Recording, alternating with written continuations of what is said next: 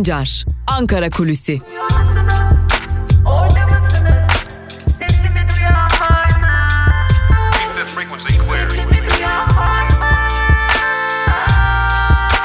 Özgürüz Radyo.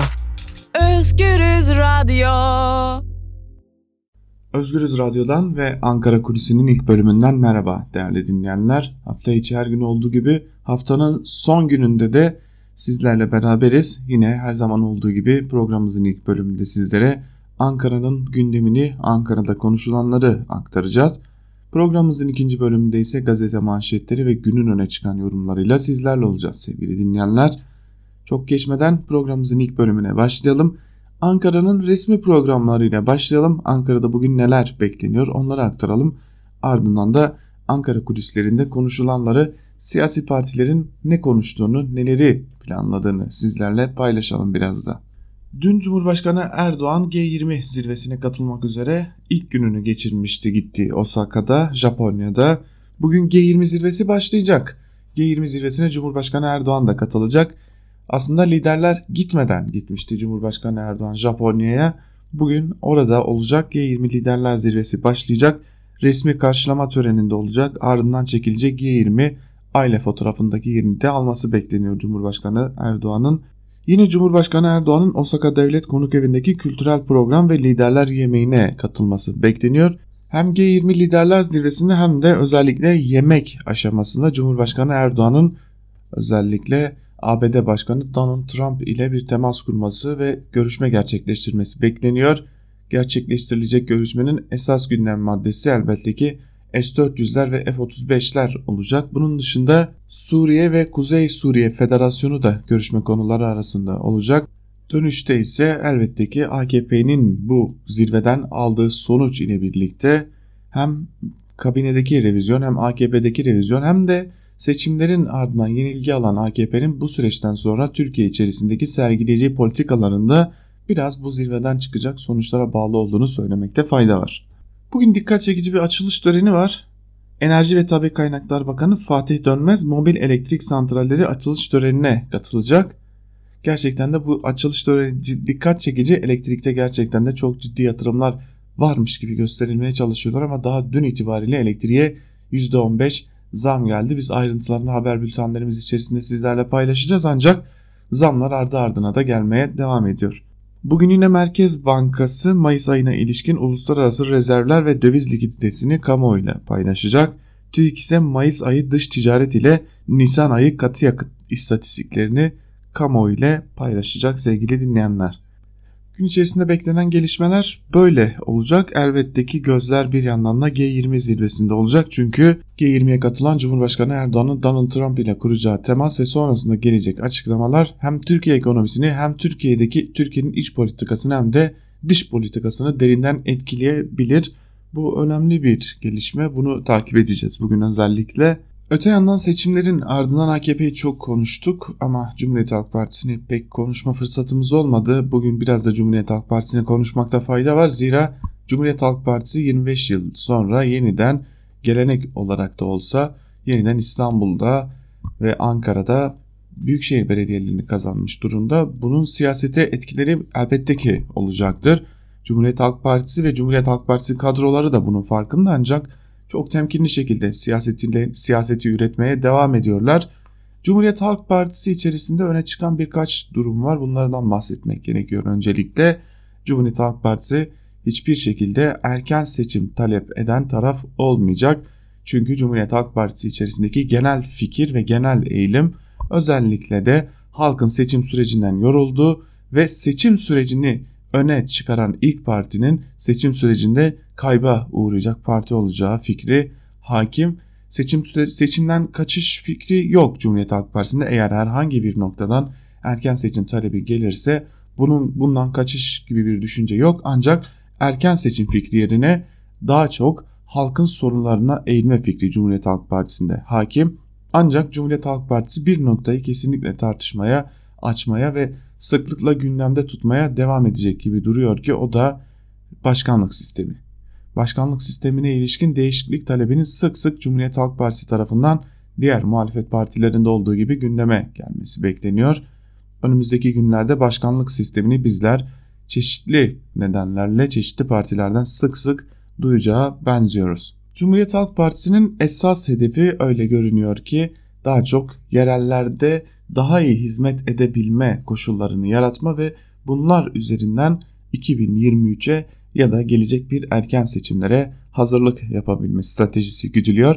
Özellikle belediyeler konusunda Cumhuriyet Halk Partisi çeşitli kol konularda ciddi çalışmalar yürütmeye başlamış durumda ve daha iyi hizmet sunabilmek adına çeşitli araştırmalar, çeşitli saha çalışmaları yapılıyor. Bunlar aynı zamanda uzmanlarla da çalışmalar yürütülerek yapılacak ve Cumhuriyet Halk Partisi iktidara giden yolun yerelden geleceği fikrinden hareketle yerellerde güçlü bir demokrasi ağı örme planı da yürütüyor.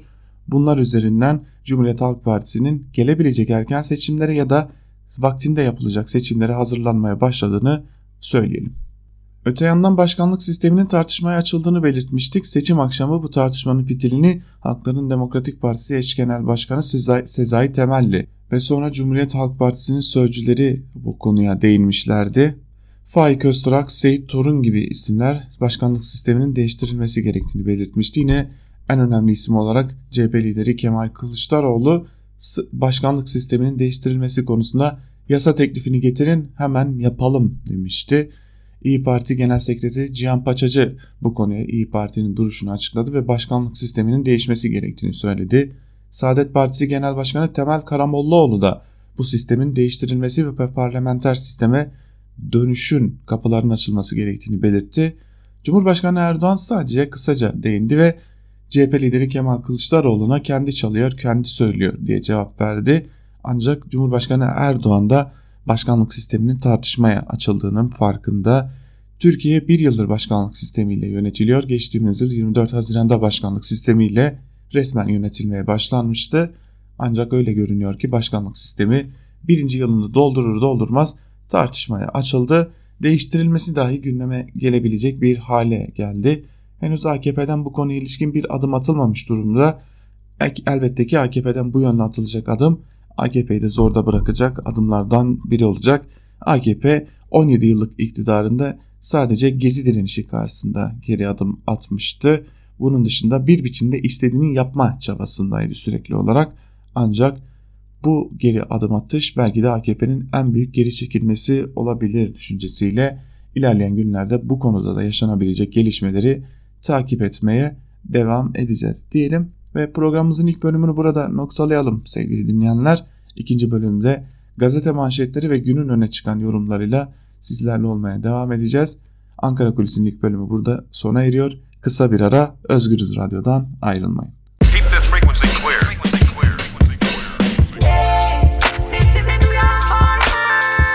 Altan Sancar, Ankara Kulüsi.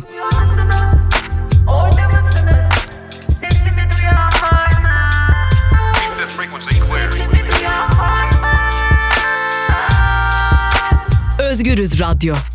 Özgürüz Radyo.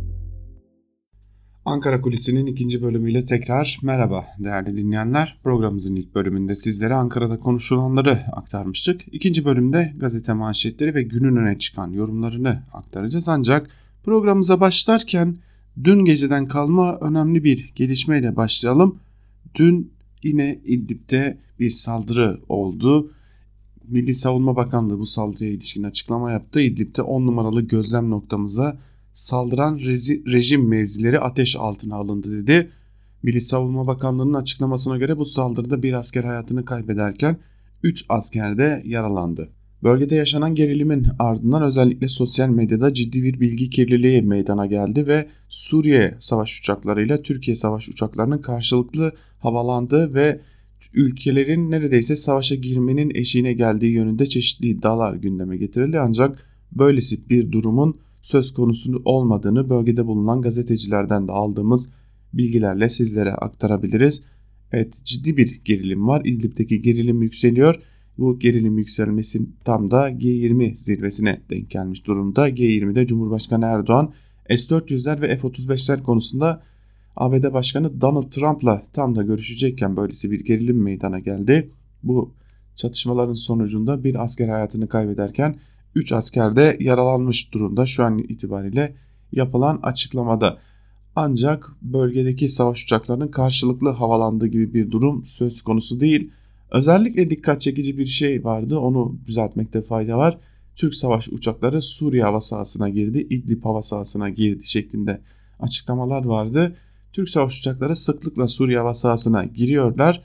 Bunu Laski'de bulunan Rus üssüne bildirerek yapıyorlar ve e, bu ilk defa gerçekleşmiş bir durum değil.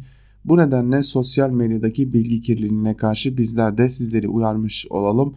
Resmi açıklamalara ve haber ajanslarının aktarımları dışında sosyal medyada yer alan aktarımların özellikle böylesi ciddi konularda çok da göz önünde bulundurulmamasının gerekliliğini dün akşam itibariyle bir kez daha yaşamış olduk diyelim ve gazete manşetlerine başlayalım. Bu konunun ayrıntılarını haber bültenlerimizde sizlerle paylaşmaya devam edeceğiz.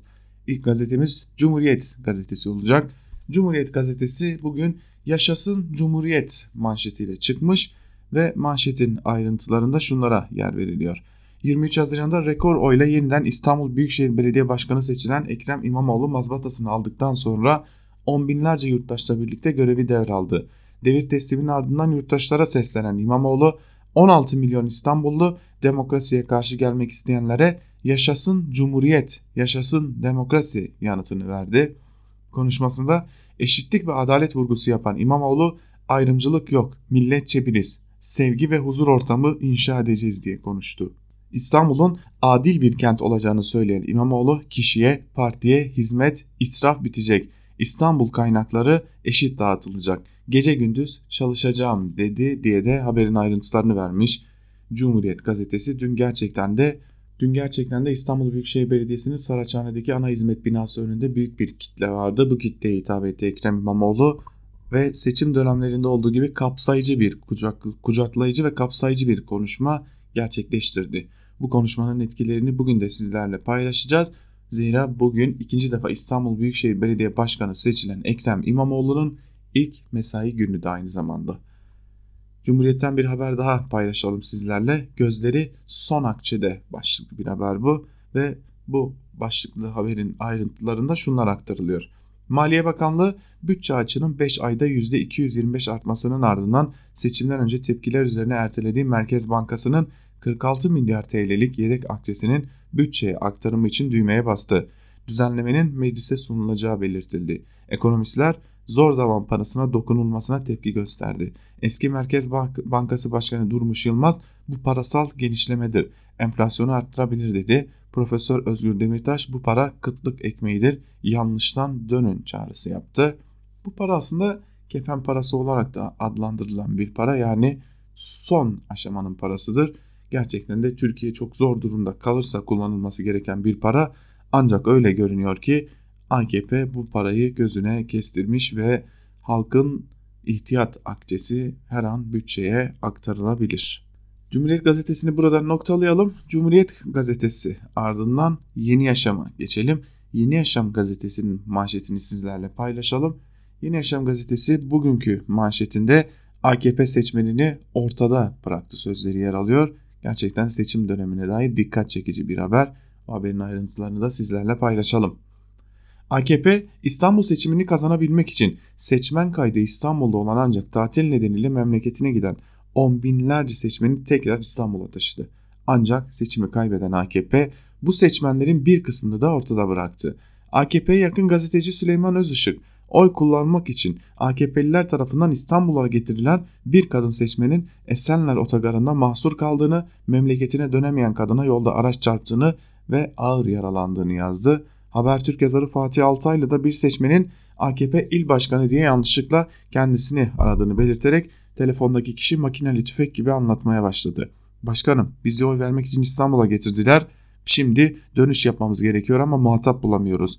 Ulaştığımız kişiler bize uçak bileti verilmeyeceğini, otobüs bileti ayarlanabileceğini ama beklememiz gerektiğini söylüyorlar. Başkanım İstanbul'da kaldık. Çok mağduruz şeklinde yazdı deniyor. Haberin ayrıntılarında gerçekten de gelebilinecek son noktaya gelmiş gibi görünüyor AKP. Yine Yeni Yaşam gazetesinden dört dörtlük talan başlıklı bir haber var. Onu da sizlerle paylaşalım. Nusaybin Belediyesi'ne atanan kayyumun belediye bütçesinden aldığı 4x4 arazi aracını gitmeden önce Emniyet Müdürlüğü'ne hibe etmiş. belediye, belediye ise büyük borçla bırakmış. DBP'li belediye başkanları görevden alınarak 2016 yılında Nusaybin Belediyesi'ne kayyum olarak kaymakam Ergün Baysal atandı. 31 Mart seçimlerinde belediye %77 oy alan HDP'ye geçince kayyumun görevi bitti. Kayyum ise görevi sırasında belediye bütçesinden aldığı 4x4 arazi aracını görevini devretmeden ilçe emniyet müdürlüğüne hibe etti. Kayyumun icraatları bununla da kalmadı. Borçsuz belediyeye 31 milyon TL'yi aşan borç ile devreden kayyumun belediyeye ek hizmet binaları dahil birçok taşınmazı uzun süreli sözleşmeler ile ilçe Milli Eğitim Müdürlüğü'ne tahsis ettiği ortaya çıktı. Yine belediye bütçesinden Milli Eğitim Müdürlüğü için 243 bin TL'lik boya alındığı öğrenildi deniyor haberin ayrıntılarında. Gerçekten de rezillik nedir cümlesinin karşılığı kayyumların bıraktığı borçlar olsa gerek. Aslında sadece kayyumların değil AKP'li yönetimlerin bıraktığı borçlar. Biz Ekrem İmamoğlu'nun gerçekten de İstanbul'da bir enkaz devraldığını biliyoruz. Zira Ekrem, ama Ekrem İmamoğlu da sık sık konuşmalarında israf bitti tasarruf başlıyor diyerek de nasıl bir enkaz devraldığının bilincinde olduğunu kamuoyuyla sık sık paylaşıyor. Yeni Yaşam gazetesinin ardından Evrensel gazetesine göz atalım. Evrensel gazetesi ise bir denetim yok göz yumuluyor manşetiyle çıkmış. Manşetin ayrıntılarında şunlara yer veriliyor. Antep'te Hasan Hoca İlim Yayma Vakfı'nın Oğuzeli ilçesindeki yatılı eğitim yurdunda dini eğitim gören 9 yaşındaki BEK'ye cinsel istismarda bulunan vakıf çalışanı EK geçtiğimiz günlerde tutuklandı. Kaymakamlık olayı üzücü bulup binanın kaçak olduğunu belirterek mühürlendiğini açıkladı. Soruşturma dosyasına ise anında gizlilik getirildi. HDP Antep Milletvekili Mahmut Toğrul bu kurumları benim arka bahçem diyerek görme anlayışını eleştirerek devlet çok sıkı bir şekilde tarafsız olarak denetlemeli ve gerekli önlemi almalıdır dedi. Gaziantep Barosu Başkanı Avukat Bektaş Şarklı da bu yurtlara yönelik herhangi bir denetimin söz konusu olmadığını ve göz yumulduğunu dile getirdi denmiş manşetin ayrıntılarında ülkenin her tarafındaki tarikatlara ve cema cemaatlere ait yurtlardan yeni Ensar Vakfı rezillikleri ortaya çıkıyor. Ancak bunların tamamı bir biçimde üzerleri örtülme, örtülme suretiyle kamuoyunun önüne dahi gelmeden kapatılıyor. Gerçekten de bu bir politik haline gelmiş durumda. Evrensel Gazetesi'nden bir haber daha paylaşalım bu haberin ardından sizlerle. Kendi sorunumuza sahip çıkmazsak kaybetmeye devam ederiz başlıklı bir haber bu ve haberin ayrıntılarında şunlara yer veriliyor. Ankara ve Hatay'da görüştüğümüz ve içlerinde AKP'li ve MHP'lilerin de olduğu işçilerin büyük kısmı İstanbul seçim sonuçlarını gasp edilen hakkın iadesi olarak görüyor. Eğer sen tanımazsan halk tanıtır iradesini. Erdoğan'a sen halktan büyük değilsin mesajı verildi diyen işçiler seçime ve seçilme hakkına sahip çıkıldığını söylüyor. AKP'nin oy kaybetmesinde krizin tazminatın gündeme getirilmesinin ve EYT'nin etkisine dikkat çeken işçiler seçimin faturasının kendilerine çıkarıldığını, zam üstüne zam geldiğini anlattı. Sadece seçimle bu sorunları çözülemeyeceğini düşünen işçiler eğer kendi sorunumuza sahip çıkmazsak kaybetmeye devam ederiz dedi şeklinde de haberin ayrıntıları paylaşılmış. Gerçekten de zam üstüne zam diyoruz. Ankara Kulisi'nin ilk bölümünde sizlere söylemiştik. Elektriğe de %15 zam gelmişti günlerdir ardı ardına sadece zam haberleri alıyoruz. Seçim bitti, sandık uzak, halk, halka krizin faturası çıkarıldı diyebiliriz. Ve Bir Gün gazetesiyle devam edelim. Bir Gün gazetesi kefen parası için düğmeye basıldı manşetiyle çıkmış. Manşetin ayrıntılarında ise şunlara yer veriliyor. Yılın ilk 5 ayında bütçe açığının 3 katına çıkması üzerine iktidar kara günler için saklanan parayı kullanmak için harekete geçti. Ekonomi kurmaylarına dayandırılan habere göre Merkez Bankası'ndaki ihtiyat akçesinin hazineye devri için gereken yasal düzenleme meclis gündemine geliyor. İhtiyat akçesi hesabında 46 milyar TL bulunuyor. Merkez Bankası Kanunu'nun 60. maddesinin yeniden düzenlenmesi öngörülürken bankanın yıllık safi karının %20'sinin yedek akçeye ayrıldığını belirten A fıkrasının kaldırılması bekleniyor. Bir gün yazarı ekonomist Yalçın Karatepe AKP'nin bu adımını yorumladı. Para yok ama harcama çok. Hazine doğrudan Merkez Bankası'ndan borçlanamadığı için bu yolu seçiyor. Aslında yaptıkları Merkez Bankası'nın para basmasından farklı bir şey değil. Böylece hem harcamaya, harcama yapmaya devam edecekler hem de bakın bütçe disiplini uyguluyoruz. bütçe açığın oranı bilmem neyin üstüne çıkmadı diyecekler değerlendirmesinde bulunmuş. Tabi bunun sonucunda tıpkı para basmanın karşılığı olduğu gibi enflasyondaki o yükselişi de bakalım nasıl engelleyecekler. Bunu nasıl yapacaklar? TÜİK istatistikleri üzerinde oynama mı yapılacak acaba sorusu da diğer yandan akıllara gelmiyor değil. Bir gün gazetesinden bir haber daha var. Onu da sizlerle paylaşalım. Kuşatmaya karşı savunma hattı başlıklı bir haber bu ve haberin ayrıntılarında şu cümlelere yer veriliyor. CHP yerel seçimlerin kaybedeni AKP'nin belediyeleri çalıştırmama hamlesine karşı atağa geçti.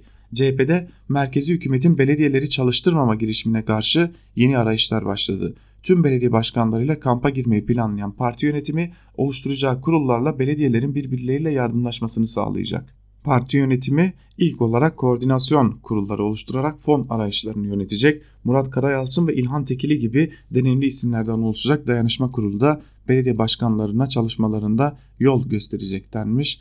Özellikle Murat Karayalçın ismi gerçekten dikkat çekici zira Ankara dönemi Murat Karayalçın'ın Ankara yönetimi dönemi hala Ankaralılar tarafından güzelliklerle anlatılan bir yönetim dönemi olarak kamuoyunun aklında bulunuyor diyelim ve Karar Gazetesi'ne geçelim. Karar Gazetesi zorbalık Rusya'ya kar kaldı manşetiyle çıkmış.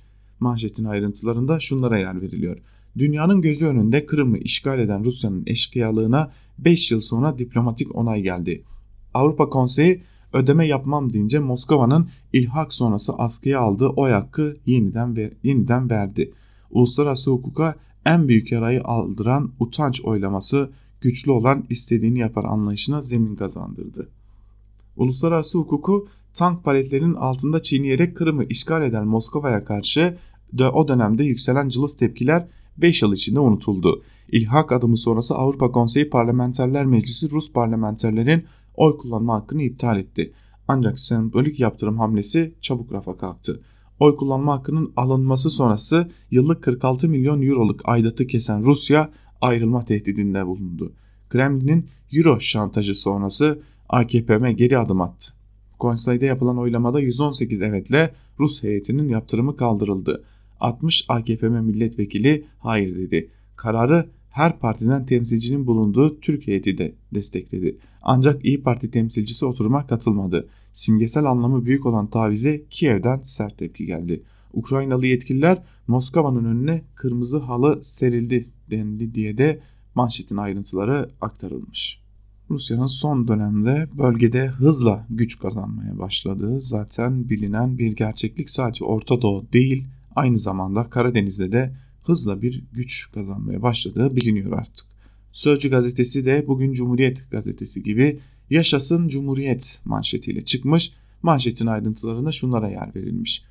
6 Mayıs'ta YSK tarafından mazbatası elinden alınan ikinci seçimde ise halkın desteğiyle rakibine attığı 13 binlik farkı 806 bine çıkararak demokrasi dersi veren Ekrem İmamoğlu koltuğa oturdu.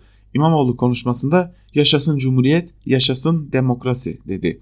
İstanbul Belediye Başkanı Ekrem İmamoğlu dün il seçim kurulundan mazbatasını aldıktan sonra devir teslim töreni için Saraçhane'de belediye binasına gitti. Burada Ekrem İmamoğlu'nu coşkulu bir kalabalık karşıladı. İstanbul Valisi Ali Yerlikaya'dan görevi alan İmamoğlu daha sonra coşkulu kalabalığa konuştu.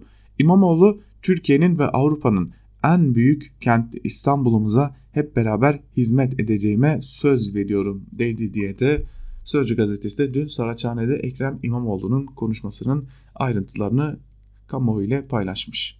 İstanbul'a dair bir haber paylaşalım. Tam da Ekrem İmamoğlu'nun ilk mesai gününe yaklaşırken alınan bir kararla uygulanan bir köprü kapatma, şerit kapatma durumu ve yaşanan trafik çilesi. İstanbul'un hiç bitmeyen trafik çilesi Fatih Sultan Mehmet Köprüsü'nde 52 gün sürecek tadilat nedeniyle zirveye çıktı. 4 şerit kapatıldı. 15 Temmuz Şehitler Köprüsü ve Avrasya Tüneli'nde yoğunluk yaşandı. Vatandaşlar İmamoğlu'nu seçtik diye ceza mı veriliyor diye sordu diye de haberin ayrıntıları paylaşılmış. Evet Sözcü Gazetesi ile birlikte biraz da yandaş medyaya geçelim. Milliyet ile başlayalım. Milliyet gazetesi bugün koruyucu Türkiye manşetiyle çıkmış. Manşetin ayrıntılarında ise şunlara yer verilmiş. 97'si Suriyeli 201 yabancı uyruklu çocuk Türkiye'de koruyucu ailelerin şefkatli kanatları altına girdi diye de koruyucu aile uygulamasının bir biçimde Türkiye'deki yansımalarına yer vermiş. Şimdi birinci sayfasına bakıyorum Milliyet gazetesinin neler var diye. Ekrem İmamoğlu'nu arıyor gözlerim. Çok küçük gerçekten çok küçük solda çok küçük bir haber var mazbatasını aldı şeklinde. Haberin ayrıntıları zaten belli sizlere aktardık ancak mazbatasını aldı şeklinde. 24 Haziran sabahı Ekrem İmamoğlu kazandığında CHP ya da Ekrem İmamoğlu kazandı demeden seçim sonuçlarının haberini vermeye çalışmıştı Milliyet gazetesi. Gerçekten de dibi bulma yolunda hızla ilerliyor Milliyet gazetesi. Hürriyet gazetesine bakalım. Hürriyet gazetesi bugün beklemeden dönüşüm manşetiyle çıkmış ve manşetin ayrıntılarında Çevre ve Şehircilik Bakanı Murat Kurum kentsel dönüşümle ilgili meclise sunulan kanun teklifinin detaylarını anlattı. Kendiliğinden çöken veya afet gibi olaylar neticesinde ağır hasar gören yapıların bulunduğu alanlara köklü çözüm getiriyoruz. Buralarda dönüşüm uygulamalarımızı maliklerin ve ilgililerin muvaffakati aranmaksızın bakanlığımızca resen yapacağız. Can riski olan yerde bekleme şansımız yok. Anlaşmadan sonra bir yılda yeni yapının yapım işine başlanma, başlanılmadığı durumlar var. Ya da yapım işi durdurulmuş ve en az 6 aydır faaliyet devam etmiyor. İhtara rağmen müteahhidi işe başlamazsa sözleşmeler feshedilecek. Vatandaş isterse bakanlığa bağlı kurumlarla inşaatı bitirecek diye de haberin ayrıntılarını paylaşmış Hürriyet gazetesi. Merak ediyorum bütçe ihtiyat akçesine göz dikmişken kentsel dönüşüm hangi parayla yapılacak? Gerçekten bu da önemli bir konu. Şimdi yine Hürriyet gazetesinde Ekrem İmamoğlu'nu arıyor gözlerim çünkü dün on binlerce insana hitap etti. Çok dikkat çekici bir konuşma yaptı. Ekrem İmamoğlu da yandaş Hürriyet gazetesinde sağın en altında yer bulmuş İmamoğlu görevi devraldı şeklinde ve ayrıntıları da sadece mazbatanın alınması ve sadece Ekrem İmamoğlu'nun görevi devralması görülüyor birinci sayfada. Yine gerçekten kaçmayı tercih etmiş Demirören grubu. Sabah ile devam edelim.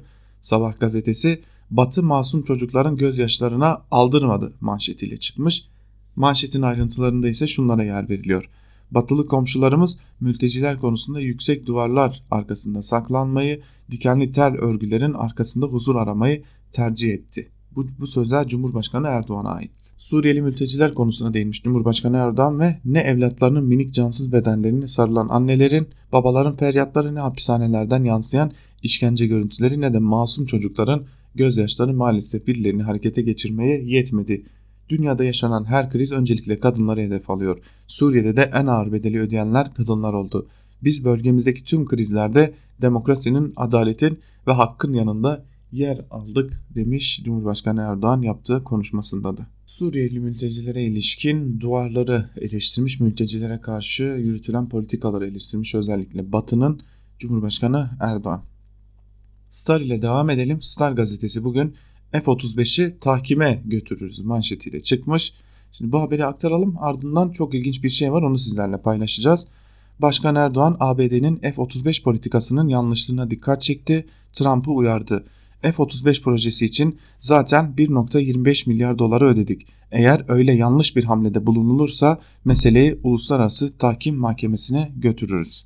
Devam edelim haberin ayrıntılarına. Mevcut yol haritasından taviz vermeyeceğiz. Yanlış bir hamle olursa F-35 projesi için şimdiye kadar ödediğimiz 1.25 milyar doları geri isteriz. Türkiye F-35 projesinin pazarı değil ortağıdır ve F-35'in birçok parçası Türkiye'de üretilmektedir. G20 ziyaretimde bu konuda görüşmemiz olacak demiş Cumhurbaşkanı Erdoğan.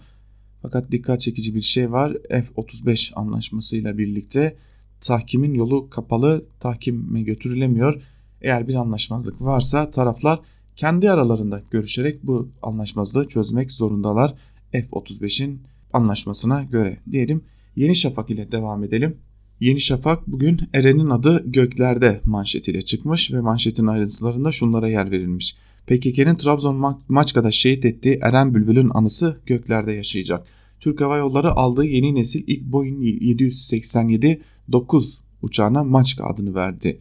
Yerli SİHA Bayraktar TB2'lerden birine Eren ismini koyacaklarını açıklayan Selçuk Bayraktar da Aziz, Aziz şehidimizin hatırası semalarımızda yaşayacak dedi diye de haberin ayrıntıları verilmiş Yeni Şafak gazetesinde değerli dinleyenler. Şimdi Yeni Şafak gazetesi de Cumhurbaşkanı Erdoğan'ın F-35'te tahkime gideriz sözlerini birinci sayfasından duyurmuş ancak az önce de dediğimiz gibi tahkimin yolu kapalı F-35'ler için. Yeni Şafak'ın ardından yeni Akit'e geçelim. Akit ise bugün F-35 verilmezse tahkime gideriz manşetiyle çıkmış. Sanırım gazetecilik nasıl yapılmazın bir göstergesi F-35 konusunu bu şekilde manşete taşımakla olmuş. F-35 verilmese tahkime gideriz manşetinin ayrıntılarında da şunlar aktarılmış. G20 liderler zirvesi için bulunduğu Japonya'da temaslarını sürdüren Başkan Erdoğan, gazetecilerin S-400 alımına yönelik baskılar ve F-35 programı ile ilgili sorularını cevapladı. Türkiye'nin F-35 projesi için 1.25 milyar dolar ödediğini ve bu projenin ortağı olduğunu ifade eden Erdoğan, ABD yanlış bir hamlede bulunursa meseleyi uluslararası tahkim mahkemesine götürürüz dedi diye de haberin ayrıntılarını vermiş. Şimdi Yeni Akit'ten bir haber aktaracağım size ve ardından da Yeni Akit'le ilgili belki de bilinmeyen bir gerçeği dile getirmenin zamanı geldi diyerek bir gerçeği de aktaracağım. CHP'nin İslam karşıtlığı hortladı başlıklı bir haber bu. CHP, İyi Parti ve PKK'nın siyasi kanadı HDP'nin desteklediği Ekrem İmamoğlu'nun İstanbul seçimlerini kazanması CHP'lilerin genlerinde var olan din karşıtlığını yeniden ortlattı. Maltepe'de cami önünde şampanya patlattılar. Sokaklarda içki içip mütedeyin vatandaşlara sataştılar. Biri kanser hastası 3 başörtülü kadına saldırıp her şey çok güzel olacak bize bir şey yapamazsınız diyerek başörtülerine el uzattılar. Metroda başörtülü bir kadına Kara Fatma diyerek hakaret edip 28 Şubat'a olan özlemlerini gösterdiler diye de bir haber yapılmış. Yeni Akit gazetesinde ben Yeni Akit gazetesinde bu tür hedef gösteren haberler yapıldığında muhabirin ismine bakarım. Muhabirin fotoğrafı var mı ona bakarım. Zira e, Yeni Akit gazetesinden haberlerde bazen kullanılan imzalar var. Bazı özellikle kullanılan haberlerde hedef gösteren haberlerde kullanılan imzalarda bulunan isimlerin gerçek muhabirler olmadığını öğrendim ben geçtiğimiz günlerde. Yeni Şafak gazetesi bir haberinde beni hedef göstermişti. Bir belgesel dolayısıyla çalışma arkadaşlarımızla birlikte bize hedef göstermişti. Muhabiri aradık, muhabiri bulmaya çalıştık. Muhabirin doğrudan ismini bir tekzip göndermek istedik ancak öyle bir muhabirin söz konusu olmadığını öğrendik. Yeni akite de sormak gerekiyor. Bir haber yapıyorsanız ve bir imza atıyorsanız neden gerçek bir isimle değil de var olmayan aslında fotoğrafı dahi olmayan gerçekte nüfusta dahi olmayan bir muhabirin adını kullanarak insanları hedef göstermeyi seçiyorsunuz diye de Yeni Akit gazetesine sormak gerekiyor. Yani gazetecilik böyle mi yapılıyor? Tabi gazete olarak görmüyoruz ama gazetecilik böyle mi yapılıyor diye de sormak gerekiyor diyelim. Yeni Akit ile birlikte gazete manşetlerini burada kapatalım. Biraz da günün öne çıkan yorumlarında neler var hep birlikte onlara göz atalım. Ve ilk köşe yazımız Yeni Akit gazetesinden Abdurrahman Dilipak'ın yazısı olacak. AKP'nin İstanbul'u neden kaybettiğini bir AKP'li olarak anlatmış aslında yazısında. Onu aktaralım sizlere. Bizim gibi düşünmeyen her Kürdü PKK'li, her solcuyu, Alman ajanı, her muhafazakarı FETÖ'cü ilan ettiğimiz gün kaybettik. İtiraz eden herkese bir kulp takıp dışladığımız, üzerine yürüdüğümüz için kaybettik. Davanın lideriyken liderin davası gütmeye mahkum edildiğimiz gün kaybettik. Devletin bekasını iktidar bekamızla eş tuttuğumuz gün kaybettik.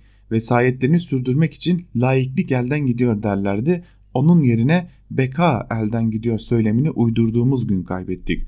Halka hizmeti, hakka hizmet vesilesi bilen siyaseti bırakıp milletin aklıyla, ferasetiyle alay eden algı siyasetini seçtiğimiz gün kaybettik. Hoca efendinin bir bildiği vardır derlerdi. Aklımıza yatmadığında bile reisin bir bildiği vardır dediğimiz gün kaybettik. Vatandaş bize gönlünü vermişken akıllarını kiralamaya kalktığımız gün kaybettik. Hepimiz birer mücahittik, etrafımızı müteahhitler çevirmeye başladığı gün kaybettik. Yolsuzlukla, yoksullukla ve yasaklarla mücadele için gelmişken yandaşlıkla, yalakalıkla ve yalanla hemhal olduğumuz gün kaybettik. Şimdi ben bunları yazdım diye olmadık iftiralarla haysiyetim ve onurum zedelenmeye çalışılacak. Ocu bucu şucu diye arkamdan konuşulacak. Belki eşimle, işimle, aşımla tehdit, edilece e, tehdit edileceğim ya hani. Ha işte biz ondan kaybettik be reis. İstanbul ve diğer belediyeler elbet bir gün geri alınır da yukarıdakiler oluyor diye sen yüz binlerce samimi dava neferini ve biz hayallerimizi kaybettik be reis diye de yazısının bir bölümünü aktarmış değerli dinleyenler. Abdurrahman Dilipak da Yeni Akit gazetesinde. Biraz daha AKP içerisinden devam edelim. Mehmet Ocak'tan Karar Gazetesi'nden ve Deniz Bitti AKP için ahlaki değişim şart başlıklı bir yazı kaleme almış. O yazının bir bölümünde de şunları kaydetmiş. Unutulmamalıdır ki İstanbul'daki ağır yenilgi sadece bir belediye kaybetme meselesi değildir.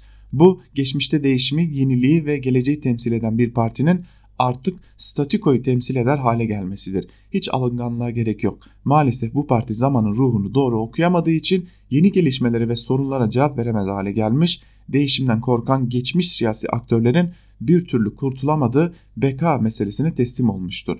Oysa AKP değişimin dinamiğini ön planda tuttuğu dönemlerde hep toplumun rağbetine mazhar olduğu halde bugün demokrasiyi bekaya feda eder hale gelmiştir. Kabul etmesi zor gelse de bugün ortaya çıkan AKP tablosu maalesef ülkeyi kutuplaştıran, ayrıştıran, muhalif olanı düşmanlaştıran bir görüntüye tekabül etmektedir.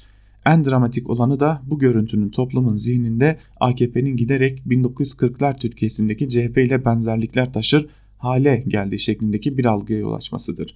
Hemen belirtelim elbette AKP böyle bir karşılaştırmayı hak etmiyor. Ancak geleceği temsil etmekten vazgeçip statikoya teslim olursanız toplumsal hafızada oluşacak negatif algıyı yönetmeniz hiç kolay olmayacaktır. Kılıçdaroğlu'nun açıkladığı ilkeler üzerine bir dostum biraz da üzgün bir üslupla diyor ki Geçmişte bu reformist bakış açısının sahibi AKP'ydi ve böyle bir vizyonla Türkiye'deki geniş kesimlerin teveccühüne mazhar olmuştu. Ama ne yazık ki biz bu has hasletleri kay kaybettik ve bu değerler şimdi artık CHP tarafından savunuluyor. Umarım AKP kendi değişimci kimliğine dönmeyi başarır. Meseleyi bu kadar yürekten ve samimiyetle analiz eden cümlelere ne söylenebilir ki? Keşke mümkün olsa ve parti muhasebeyi yapabilse. Ama ortalarda hiç öyle bir umut gözükmüyor demiş Mehmet Ocak'tan da Karar Gazetesi'ndeki ve Deniz Bitti AKP için aylaki değişim şart başlıklı yazısının bir bölümünde. Karar Gazetesi'ne geçmişken orada kalalım ve Akif Bekin'in sandıkla zıtlaşmak buysa başlıklı yazısının bir bölümünü de sizlerle paylaşalım. Benim de kulağıma gelmişti. Dün Hürriyet'te Abdülkadir Selvi yazdı. AKP MYK toplantısında yaşanmış. Hayati yazıcı valiye hakaret davasından İmamoğlu'na en fazla kınama cezası çıkabileceğini, başkanlığını düşürecek bir sonucun hukuken mümkün olmadığını söylemiş. Selvi yazmadan önce bu kulise dayanarak Radyo Sputnik'te gidişata bakılırsa durmak yok, AKP milletle inatlaşmaya devam edecek demiştim. Selvi de dün, dün demek ki durmak yok, yola devam cümlesiyle aynı sonuca varmış. Eh görünen köy kılavuz istemez. O değerlendirmede yazıcıya hak ve destek vermeyen, verip de açıktan katılmayan parti üst yönetimi tutturulan o yolu milletle inatlaşmama yolu zannediyor olmalı. Ona yanmaz mısınız? İnatlaşmak adına yaptıkları ve yapacakları bu ise bir de inatlaşmayı kafaya koysalar neler yapacaklar Allah bilir. Seçimden önce kaybetsek de biz kazanıyoruz mealinde sonucu ilan etti Cumhurbaşkanı. Böyle bir mağlubiyet zaferi kazanmaları halinde olacakların ipuçlarına da değindi. Ordu valisine hakaretten ceza alabilir. Bu durumda İmamoğlu'nun başkanlığı düşebilir. Düşene kadar da topal ördek olarak kalır vitrin süsünden öteye gidemez. Bu vaadi İstanbullular sandıkta oyladı ve 31 Mart'ta binlerce ölçülen farkı 800 bine çıkararak karşılık vermedi mi? Yenilgi yenilgiyi büyütecek yeni zaferlerle iktidarınızı taşlandırmak peşinde değilseniz böyle mi davranırsınız? Mesajı yanlış anlamış olabilir misiniz desek ne mesaj verdiğini daha açık nasıl gösterebilirdi ki millet? E milletle inatlaşılmaz, sandıkla zıtlaşmak bizim kitabımızda yazmaz diyorsanız seçilse bile belediyeyi yönettirmemek, kazansa dahi başkanlıktan düşürmek mi milli iradeye saygı? Hem millet ne diyorsa o tercihi başımızın üstünde hem de istemediğimizi seçerse çalıştırmaz, önünü mü kesersiniz? Nasıl yani? Vitrin süsüne çevirme operasyonu yetki tırpanlayarak el kol bağlamalarla başladı. Sıradaki adımı da biliyoruz artık. Baştan vaat edildiği üzere önünü kesecek bir yargı kararı. İktidar sözünü yerde bırakmıyor. Sonuçlarına kadar takipte kararlı orası anlaşıldı. Makuliyetin sesi o dakika boğulmasa mantığın itirazı bir isyan ve başkaldırı gibi oracıkta ezilip bastırılmasa iki şey sorardım. Sandıkla zıtlaşmamanız buysa zıtlaşmanız acaba nasıl olurdu? Birkaç saniye düşünün. 2. Eleştiri ve uyarılara kulak tıkamak, dediğim dedikçilik, sorumluluğu hep başkasına atmak, sonu gelmez mazeretlerin arkasına saklanmak ve dolayısıyla hatada ısrar ederek bir yanlışı daha vahim bir yanlışla düzeltmeye çalışmak sizi bugüne getirdiyse, durumu iyileştirmek için bildiğinizden şaşmaz, daha önce ne yaptıysanız aynısını doz artırarak yapmaya devam ederseniz bilin bakalım nereye çıkarsınız diye de sormuş Akif Peki yazısının bir bölümünde.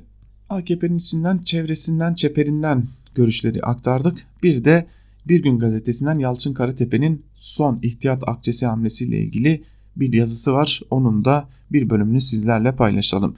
Giderken kasada bir şey bırakmayacaklar başlıklı bir yazı.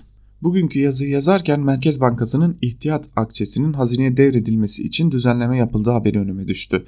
Bu konuyu daha önce şu, bu köşede şöyle yazmıştım. Merkez Bankası Kanunu'nun 66. 60. maddesinin A bendinde bankanın yıllık brüt karının %20'sinin ihtiyat akçesi olarak ayrılacağı yazılıdır. Bu tutar ayrıldıktan sonra kalan karın %10'unun da fevkalade ihtiyat akçesi olarak ayrılması aynı maddenin C bendinde belirtilmiştir. Bu iki bende baktığımız zaman toplam brüt karın yaklaşık %28'i ilgili kanuna göre dağıtılamaz. 2018 sonu bilançosu itibariyle Merkez Bankası'nın ihtiyat akçelerinin toplamı 26.7 milyar lira. 2018 yılı brüt karı ise 66.9 milyar lira. Bu tutardan ihtiyat akçesine aktarılan miktar 18.2 milyar liradır. Bunu da eklediğimiz zaman şu anda bankanın ihtiyat akçelerinin toplamı 45.8 milyar liraya ulaşmaktadır. Şimdi hazine bu paraya göz dikmiş. Bunu bunu da alıp harcamak istiyor. Ancak bu parayı alabilmesi için Merkez Bankası Kanunu'nun 60. maddesinde bir değişiklik yapılması gerekiyor. Çünkü bu madde olduğu gibi durduğu sürece bu paranın hazineye aktarılması söz konusu olamaz. Anladığım kadarıyla yapacakları bir değişiklikle ihtiyat akçesi olarak ayrılmak zorunda olan o tutarın da kar payı olarak dağıtılması için banka genel kurulunun yetkilendirilmesine imkan verilecektir. Genel kurulda en fazla paya sahip hissedar da hazine olduğu için bundan sonra her yıl bu kalemde ayrılan paranın da hazineye düzenli olarak yatırılmasının önü açılmış olacaktır. Para yok ama harcama çok. Hazine doğrudan Merkez Bankası'ndan borçlanmadığı için bu yolu seçiyorlar. Aslında yaptıkları Merkez Bankası'nın para basmasından farklı bir şey değildir. Böylece hem harcama yapmaya devam edecekler hem de bakın bütçeye disiplini uyguluyoruz. Bütçe aşığı gayri safi yurt içi hasıla oranı bilmem neyin üstüne çıkmadı diyecekler. Şeklinde de aktarımda bulunmuş Yalçın Karatepe ve AKP'nin aslında gider ayak bütçenin boşaltılmasına yol açacak hamlelere de imza attığını dile getirmiş. Madem ekonomiye girdik, Sözcü gazetesinden Murat Muratoğlu ile piyasalar karışacak vaziyet alın başlıklı yazısıyla devam edelim. Murat Muratoğlu da yazısının bir bölümünde şunları kaydetmiş. Türkiye ekonomisi için kader anı belki de kırılma noktası Japonya'daki G20 toplantısı. Erdoğan ile Trump buluşması. Konu Rusya'dan alınmış olan S-400 füzelerinin Türkiye'ye yerleştirilmesi ve sonuçları. Erdoğan belki 20. defa Türkiye S-400'ü alacaktır demiyorum almıştır açıklaması yaptı. Piyasalar öncelikle yaptırım geleceğini fakat hafif atlatılacağına inanıyor. Nasıl da yanılıyorlar. Tabi karamsar olmamın bazı nedenleri var. Eğer Amerika Türkiye'nin Rusya'dan elini kolunu sallaya sallaya S-400 füzelerini almasına göz yumarsa bu durum emsal teşkil eder. Amerikan ekonomisi büyük darbe yer. Türkiye aldı Amerika hiçbir şey yapamadı der diğer ülkeler. Amerika'nın en büyük geliri dünyaya silah satması her yıl 100 milyarlarca dolarlık silah satıyor. Bu saadetin sona ermesini kabul eder mi? Ya iki gün sonra Suudiler biz de Rusya'dan silah alacağız derse, Türkiye'yi örnek gösterirse? Dünyanın gözü cumartesi günü Trump ile Çin devlet başkanının görüşmesinde. Ticaret savaşlarının dünya ekonomisini nasıl etkileyeceğinde. Ticaret savaşlarının yanı sıra göçmen krizi ABD ve İran arasında yaşanan gerilim zirveye damgasını vuracak. Zirveye 19 ülkenin devlet ve hükümet başkanları katılacak. İlk etapta kimse bizim S-400'ler ile ilgilenmiyor haliyle. Trump ile Erdoğan görüşmesinde beklentiler neler? İhtimal dahilinde bile değil ama Trump bir yolla ikna olur. Yaptırımdan muafiyet kararı alır. İşin ilginci böyle bir beklenti var ama Trump'ın böyle bir yetkisi yok.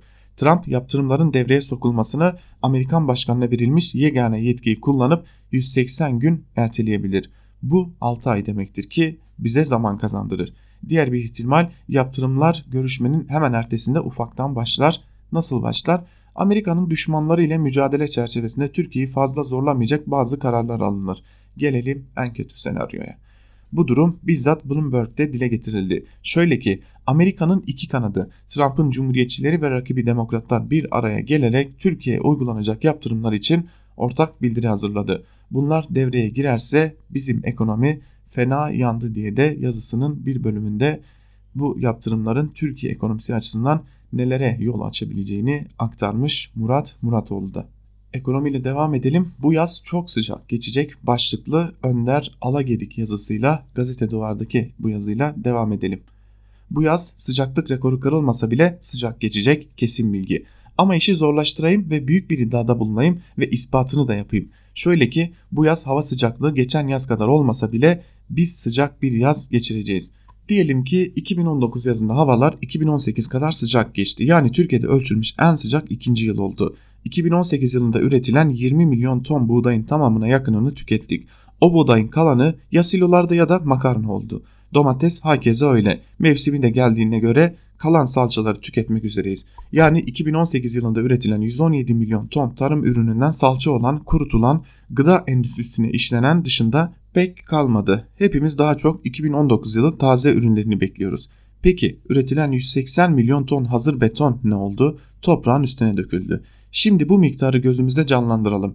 Türkiye'yi betonsuz hayal edin. Yarısı ormanlık olsun, yarısı bozkır olarak düşünün. Bu miktar betonu 25 santim kalınlığında döktüğünüzü düşünün. Yaklaşık 300 kilometre kare demek. Yani Türkiye'nin 5. büyük gölü kadar, İznik gölü kadar bir doğa parçasını yok edin ve oraya bu betonu koyun. Şimdi soru şu. İznik gölü alanı kadar bir doğa parçasını bir yılda yok ederseniz o doğa parçasının getirdiği serinlik ne olur? İkinci soru ise yok ettiğiniz doğa parçasının üstüne bir karışta beton dökerseniz sıcaklık ne yönde etkilenir? Önder Alagedi'nin yazısının bir bölümü de böyleydi. Gazete duvardan hem iklim değişikliğine hem ekonomideki duruma bir arada değinmiş AKP'nin yürüttüğü politikaların sonucunu çok başka bir noktadan gözler önüne sermiş Alagedik'te yazısının bir bölümünde. Şimdi Sabah gazetesinden Mehmet Barlas'ın gerçekten de utanmadan kaleme aldığı bir yazıyı sizlerle paylaşmak istiyorum. Yeni dünya düzeninde tek titreyen Angela Merkel değil başlıklı bir yazı ve şöyle diyor yazısının bir bölümünde. Olacak iş değil. Almanlar sert ve kararlı insanlar olarak bilinirler.